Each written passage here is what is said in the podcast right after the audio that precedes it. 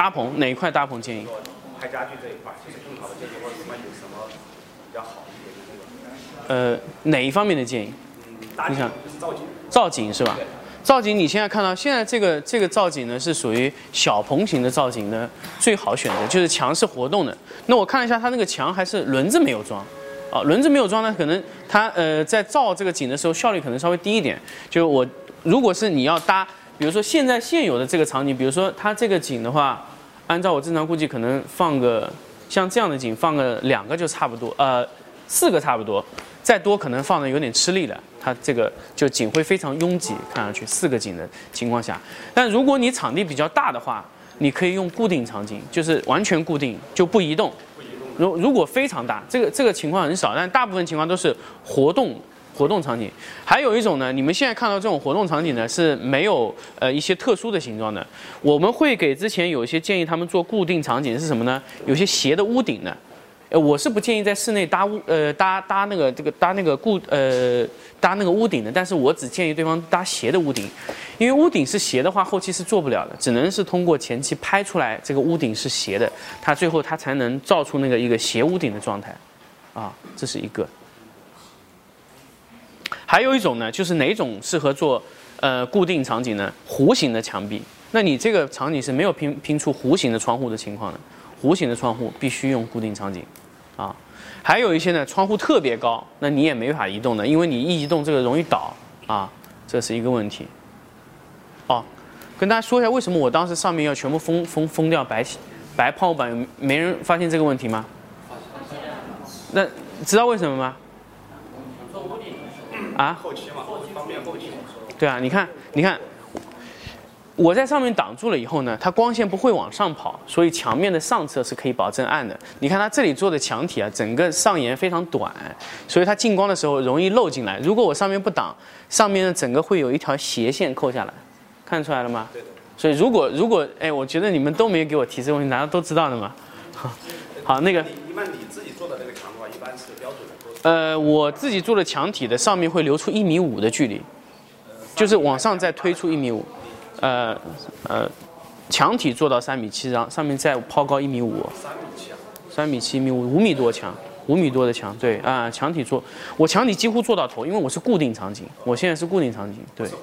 对，活动场景我们比较少，因为我们场景比较多嘛，我们一次性看上去有七十多个场景，所以说不存在要说去搭景这个情况，啊，对吧？好，可以继续问，可以继续问，所有问题都可以问，啊，啊。嗯，这个亮调的家具，我们开这种强调灯光氛围这种暗调的话，会会比这种更难。哪一种？就是你现在台灯不是没开吗？对。而且我觉得这个呃，我我我要那种暗调的。暗调的。对。嗯。就是虽然这个家具比较亮啊，觉得比如暗调的，就大部分是比较暗的，强调灯光的氛围。嗯。啊，如果是这一种的话，你你觉得这个灯光会怎样调整？如果是暗调的话，首先这个结构就不对，因为这个结构窗户比较多。暗调的话呢，因为你你脑子里能想到的，通常窗户比较多的房间，通透会很多。如果你是暗调的话，通常我刚才给大家看过，我之前有拍过的暗调，通常窗户不多，就是只是看一面墙，那个窗户是完全模拟出来的。或者说你看到那个窗户，比如说这个窗户，我真的是把它当暗调，我不会理解这个后面是一个是一个是一个场景。啊呃不会理解后面是个是个外面，就是理解后面是一个房间，是是一个房间的情况下，等于说这个窗户进光非常柔柔和，那么主光其实全在这一侧了，理解我意思吗？就是这个地方不会有任何强光，非常非常弱，就是只是这里会有一些强光做做做过来处理，会把这个地方会把这个地方压得非常低，然后这个亮度会全部压下来，然后这里的全部要处理的特别干净，然后这里的亮度也很低，但是我只会落到床品上，让它有一点点东西，我不会让进光的位置特别多。那如果暗调的灯光会比这种难度高十倍，要高很多。对，难度高十倍。这种光我看很多可以模糊一点，或者是那么精。我可以呃，我可以这样说啊，就是大家记得这个灯吗？记不记得这个灯？记不记得这个灯打法？就是暗调的话，你每一个灯都要这样打，就要打成这个样子，就是上下左右都被挡掉，只留我想要的。有没有这种暗调的作品可以暗调我当当时有暗调的作品有展示，完全暗调的。我可以给大家那个，我等一下啊，我那个电脑带过来，我看一下。没事，我这个直接电脑上看吧。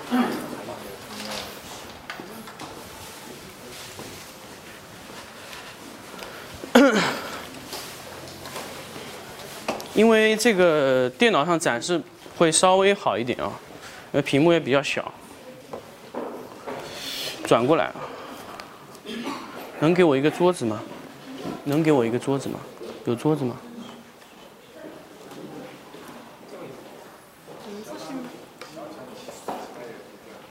下，啊，这个算了，你你我先把这个断下来，我连这个机密，我连这个投影机，让我连这个投影机。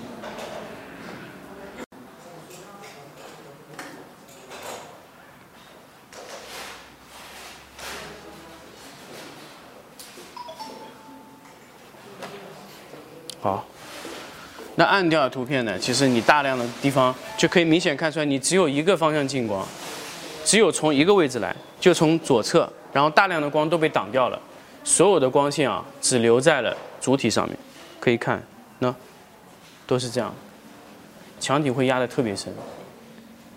我只是，你如果是大量的暗调的图片啊，首先你的产品有可能会比较比较暗，然后你在暗调里面拍暗调，你的难度会很高。可以给大家看一下啊，你看，整个都压得特别深，它只有一个方向来，它光被裁得非常小，理解了吗？挡得非常非常的小，啊，都挡得非常小，光的位置。那这个这个其实它这个屏幕调的有点亮了，其实是这么深的啊，可以看得出来的，非常非常深啊，这个颜色。那这个也是，光线都明显就是被裁小了。因为光线开场是这么大的，所以我裁掉一边，我去把光人为的把它控得非常小，啊，在拍拍暗调子的时候，是吧？好，其他还有问题吗？可以继续问，啊。呃，那个陆老师，嗯，软装软装方面的话，就是搭配啊，视频的搭配有什么技巧或者什么？呃，软装呢，软装搭配呢有规则，但是这个规则非常长，因为这个东西很结合到很多，比如说。结构啊、构成啊这些方面影响到很多，然后更多的东西，如果说我们在没有去学过这些系统的学习怎么办啊？大量就是读图，看看别人的图片，就别人摆的怎么样，我们先摆成一样的构成里面。如果学过美学者，学那个三大构成，就平面构成、色彩构成和立体构成，这三个构成所有的原理都在那个里面，好吧？但是具体怎么用，要你自己去慢慢去学，读图是最重要的时候，好吧？嗯嗯，嗯就是刚才我跟你说那个白平衡，就是对一个设置。比如说有一种色卡，有比较好的色卡推荐吗？呃，爱色丽没有推荐，只有这个选择。对，没有其他选择，只有这一个。我看一下啊，我看一下我那个有没有我的软件里面有没有这张色卡的图片，我要看一下。嗯，可能有这个图片，我不确定啊，我等下找一下。如果说有的话，我给你看一下。呃。你们大家都用 Capture One 吗？冲突有不用 Capture One 的吗？可以举个手我看一下。呃，还有用还还在用其他软件是吧？啊，呃，因为我现在我很很久以前就已经没有用 Capture One 以外的软件冲图了，因为呃，因为我本身我也不是推荐 Capture One 这个东西啊，因为它其实有一些东西是很好用，就比如说它在这个配置里面，呃，我可以人为去写入一些，你看大家可以看到吗？可以看到吗？我人为去写入一些这个呃不同的这个呃不同的配置比，比如说比如说我你看这个我写的非常清楚，五 D 二二零一五年五月四号，就说明我在五月四号做过一次白平衡，这个是可控的。呃，然后呢，比如说我在四零 D 二四一零五二十到一零五的时候做过一次色彩，然后我在这里也做过了。呃，我我这个还丢了一些，我我还有我还有一些就是。呃，五十一点零的镜头的每个镜头我都会写完，就是每个镜头的所有的色彩都会有，然后我只要载入这个就行了。如果灯光没有改变，我没有改系统的情况下，这个是很少需要调节，基本上在百分之九十的情况下，就是可以调整到完整状态，这是一点。嗯，好，还有吗？色卡还有，就色卡是一张灰色的卡，可以去搜，叫爱色里就可以直接找到，啊，这个卡，啊。还有问题吗？还有问题吗？嗯。就是那个画面，就是有时候，我我拍的时候，有一点发挥，它可能的原因是什么？哪出来呃，发挥这个问题，很多很多人跟我说发挥的问题，我不知道它发挥是是什么原因的发挥。其实大部分情况就是闷，在我们这个行业里面，就对比度很低。就是如果你发挥的话，你要考虑是不是光比做的太小了。首先考虑这个第一个点，就光比是不是太平了啊？就是阴影也看不出来，然后立体感是不是没有塑造好？你在拍摄一个东西的时候，是不是没有把面和面区分开？每一个每一个地方是不是该有投影的地方没有？这是灰的第一点。第二个，拍完以后有没有增加过对比度？我给大家看一下。如果说我找一下，我还很少有灰的图。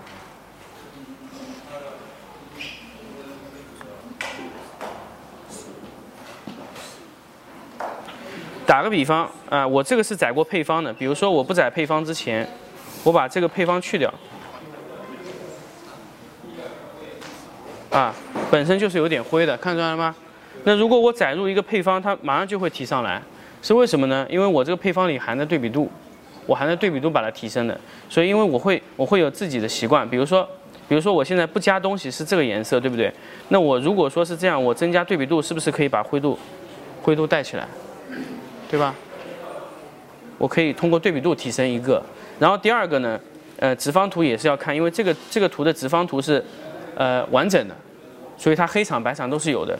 那完整的直方图并不表明你这个画面是不灰的，只能表明你的信息非常全。那么你可以人为在这个地方，我把对比度去掉啊。那人为在这个地方，我可以往前靠黑场或者白场，大家可以看，如果我把这个东西压的特别小的话。对比度会提升很多，能看出来吗？我会让整个画面不灰，但是这只是一点，就是从灰的程度上来处理这个问题。第二个，有可能是什么呢？你的对比度也是可以的，但是为为什么呢？你没有影子，该暗的地方没有暗下去，导致明暗的没有做出来，所以整个地方看上去平平扁扁的，这也叫一种灰，对吧？所以我就我就想知道你这个灰的点在哪里。也有可能就是嗯。对啊，打天的就是没有投影的，没有方向。如果你直接打天，就等于把整个片面拍的特别平、特别扁。这就是刚才说的，我就说你是不是没有造成额外的影子？这就是一个点，你光光线没有方向性，直接打天就是这个情况，理解了吗？就尽量的东西还是要直射。如果你光开始用直射的时候，时候说明你这个灯光开始入门了，而不是朝天去做这个事情，好吗？有会有，但是但是这个光线绝对不是主光，是我用用来填充一些东西。你这个朝天打的这个灯啊，它其实有一个非常好的学名叫填充散光。它做的呢就是把光线每一个位置都均匀的洒亮，在任何位置都可以填充的非常干净，而且亮度一致，就是光深非常长的一种光线，然后可以填充一些暗部。然后亮部也可以提升，然后在暗部能提上来一点点有细节，这个是有用的，但不等于说这个东东西我可以拿来当主光用，理解了吗？它很平，这个光打上去。来做主光的那种，但是就容易发灰，亮拍出来容易发灰。发挥我说了，就是第一个考虑你的光比有没有搞定，第二个就是考虑影子有没有做出来，是这两个问题啊。你是不是应该把天上朝天打的灯功率减弱，而把直射光加强呢？这个是要考虑的一个问题啊。可能就是那个天花板的光是不是进了镜头里面去？呃，冲光，你说这个问题是吧？呃，不太会，因为天上打下来的话，如果你打的特别平，如果冲光，它如果一旦产生冲光的话，你会把整个镜头冲的都发白。哦。一般不太会产生冲光的问题，而且你镜头是有遮光罩的，对不对？对，那你就更加不会出现这个一个冲光能，一个打顶的能把镜头冲得很白是不可能的，所以你要考虑对比度的问题，好吧？还有问题吗？啊，好啊，你问。我问一下嗯。是这里面具体的建议是比较简单的，就是说或者呃那种。色彩管理是这样，呃，讲一下，我电脑上刚好有色彩管理东西，呃，因为我这个是我这个是苹果苹果软件，大家用的是苹果的多吗？还是用的 Windows 多一点？呃，苹果是这样，苹果在这个系统设置里面呢，它有个显示器功能，显示器功能里面有个叫颜色，颜色里面有这么多呃这么多的，我的天，这它的它的东西怎么？啊，这个你看，这个里面我就我就自己会有呃时间，二零一七年十二月二十九号校准的，这个是这个叫什么呢？这个叫这个东西，大家可以去看，也是属于艾色丽里面的其中一个模块。我的天，什么鬼？首先，它要针对你的 LCD 去去选择，然后一步一步下去。然后它这里要要让我插设备，我设备没带，所以我就显显显示不了了。就是说，你首先你要对你的你的显示设备去校准，校准你的显示器，用设备校准啊，校准到 D 六五的标准的模式里面。有人知道 D 六五模式吗？都不知道。有知道的吗？一个都不知道。啊，我的天！D 六五呢，就是说是标准的日光色温，就是整个屏幕校准在 D 六五的工作状态。我们色彩管理呢，它有不同的标准的。D 六五是一个最完整的标准。D 六五的，呃，最完整的色彩管理呢，就是说打印机打出来的和电脑上看的颜色是一样的，是必须一样。然后这个一样呢，要造成什么呢？它不是说我的灯、我的我的这个布啊，放在任何地方看都一样。它需要在 D 六五的光源下面看，和你的显示器对照，颜色一致，这就说明我的色彩是做完了，就说明我屏幕到。专专业的光片灯箱颜色一致，然后呢，你要针对打印机去校色，你的打印机校准以后，能保证我的屏幕到打印机也是准的。然后我要针对相机去校色，相机校色就是你刚才说的那个色卡，搅完以后可以让外面拍过来的东西人为的校准成我想要的通道里面，然后再出到那个 D D 六五的印刷出来的颜色会完全一样，就是这就可以保证你从看到这个实物到印出来是一样的。你每一个环节都要打得非常准，这是一个色彩管理。呃，这个这个很很长，我如果讲色彩管理，我可以可以讲三天三夜都讲不完，非常长这个东西，啊，因为它跟墨和墨量都有关系的，啊，但是这个东西色彩管理呢，就是基本上就是从爱色丽开始的，呃，基本上也就只有它一家，大家可以如果想真的想了解，就可以看这个牌子就可以了，因为大家都是这个公司，啊，好不好？其他还有问题吗？啊，你问。拍家具啊，嗯，家具这个他们就是很多客户他特别在乎，就是说这个这个物质表面这种对，嗯，嗯，还有这气感，嗯，漆膜的那种质感，嗯嗯嗯嗯，就这种你表现这种东西的时候有什么好的经验？呃，你说这个问题，我前两想起我前两天拍了一个客户，我给你看一下，呃，圣奥的这个片子啊，我们是拿着它渲染图拍的。他大爷给我给我来个渲染图，说这个图要拍的跟渲染图一样。然后他渲染图的，他唯一不满意的图是原因是什么呢？他跟我说木纹不清晰。他跟我说要拍成怎么样的木纹？我给大家看啊，你看得出来吗？那木纹，看到那木纹吗？这是开放漆，非常难拍，是木蜡油上去的漆。这个颜色是这个是所有油漆里最难拍的，因为它这个颜色上去以后啊，它这个颜色第一下不准，第一下是不准，你要调整反复调整，把那个颜色还原回来。它跟一般的呃，它跟一般的封闭漆不一样。封闭漆你只要找到一个正确的角度以后，打出来的颜色一定是对的。但是木蜡油不一样，木蜡油它的颜色打上去以后，它会形成有个白膜，那个白膜你第一下注意不到的，为什么呢？因为它那个情况不像反光，完全不像反光。刚才那个有个有个有个有个有个学员跟我说，那个是他说他拍那个木头以后颜色发白，问题是什么呢？就是说。你打在这个桌子上面，你以为没反光，但是其实是反光状态的，所以你看到的颜色并不是木头本身的颜色，是因为木头灯光在木头上面产生了反光，造成一层排膜的情况，反弹到你反弹到你这个这个镜头里面去造成的情况，这个就是造成最后什么呢？就是说你的这个最后的颜色是发白的。所以颜色是不准，颜色大部分还原不了的，就是源于那层白膜。所以你要判断非常准确，这个颜色是不是没有白膜状态下的情况，理解吗？我说这个白膜的意思，大家能理解吗？就是上面盖了一层很薄的东西。但是如果你不是非常有经验的话，你是不理解那个东西。你以为颜色就是这样，或者我过曝了，然后我不停的调功率，功率调下颜色不对了，理解了？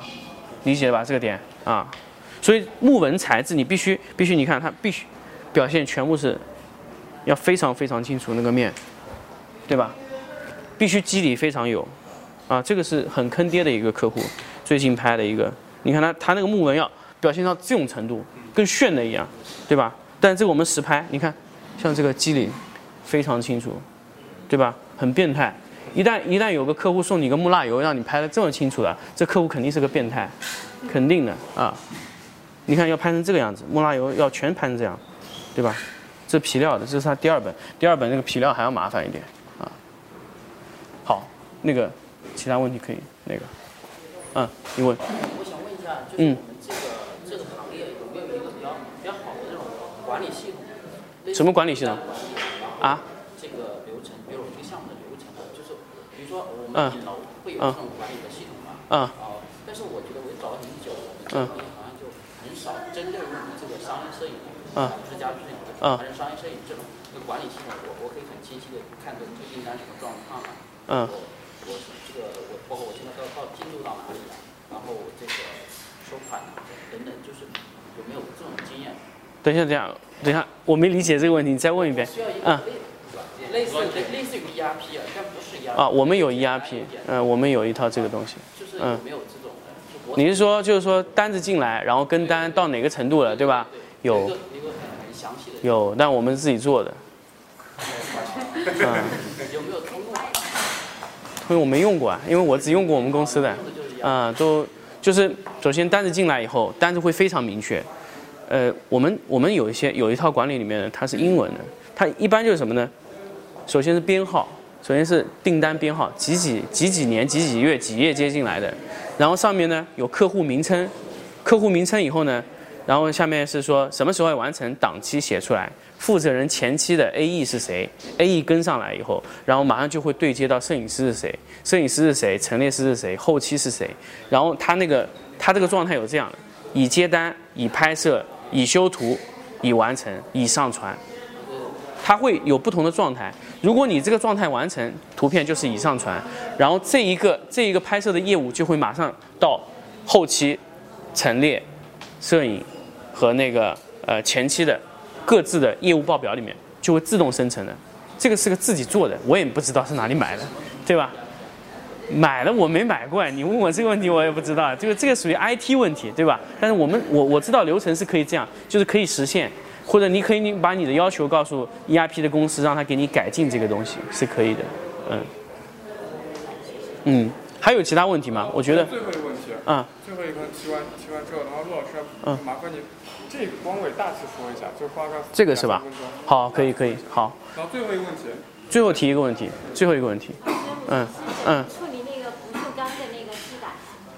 呃，不锈钢的质感需要，就是我刚才跟大家说，硫酸纸过硫酸纸，一层一层调，嗯。